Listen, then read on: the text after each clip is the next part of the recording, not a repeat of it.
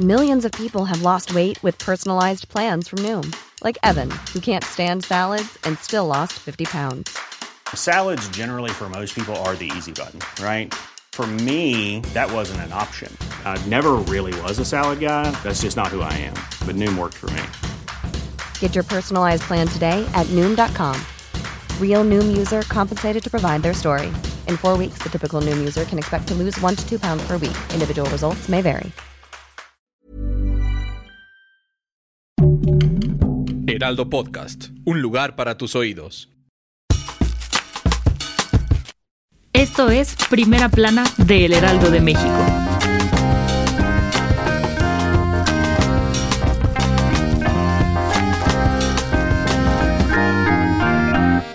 Una vez termine el proceso electoral de este año, el vocero de la presidencia, Jesús Ramírez Cuevas, dijo que el gobierno federal buscará una reforma electoral en el INE. Los mandatarios de la Cuarta Transformación aseguran que las autoridades electorales no han sido neutrales y han actuado como opositores de Morena, tratando de frenar a toda costa a sus candidatos ante el debilitamiento de los demás partidos políticos.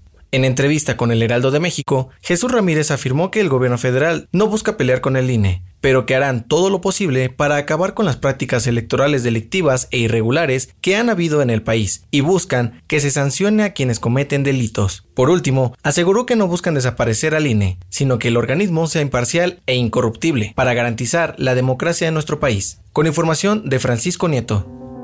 De acuerdo con datos del Sistema Nacional de Protección Integral de Niñas, Niños y Adolescentes, el 42% de las muertes por COVID-19 en México fueron de jefes o jefas de familia. La directora del CIPINA dio a conocer que estas muertes han causado que miles de niños hayan quedado huérfanos, situación que es preocupante, pues la pérdida, especialmente de la madre, suele afectar más el crecimiento y desarrollo de los niños. Las autoridades buscan hacer visible esta problemática para que el gobierno y la sociedad puedan tomar medidas para proteger a los menores de edad y atender uno de los retos más complicados que ha dejado la pandemia en nuestro país. Con información de Diana Martínez.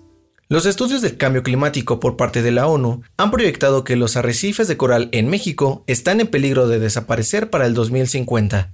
Según los expertos, si la temperatura global aumenta 1.5 grados Celsius, se perderían el 90% de los arrecifes de coral ubicados en el Pacífico, el Golfo de México y la península de Yucatán, destruyendo más de 6.000 kilómetros cuadrados de estos ecosistemas y acabando con la vida de cientos de especies marinas. Especialistas afirmaron que la pérdida de los arrecifes no solo traerían problemas naturales, sino también económicos, pues se perderían más de 9 mil millones de dólares en el sector turístico y la pesca. Con información de Gerardo Suárez. El dato que cambiará tu día. Aquí hay de tocho morocho. Seguramente has escuchado muchas veces esta expresión, pero ¿sabes de dónde viene? De tocho morocho es una frase mexicana que se utiliza desde hace muchos años, y aunque se desconoce su origen, se cree que es solamente una deformación de la palabra todo, pero se combinó con otra palabra para hacerla rimar. Según la Real Academia de la Lengua Española, la palabra tocho es definida como un lingote de hierro o una gran cantidad de páginas escritas, mientras que morocho hace referencia a una persona de piel morena o pelo negro. Esto fue Primera Plana, un podcast de El Heraldo de México. Encuentra nuestra primera plana en el periódico impreso, página web y ahora en podcast. El guion es de José Luis Ramírez. Diseño de audio de Federico Baños. La voz es de José Luis Mata y la producción de María José Serrano. Hasta mañana.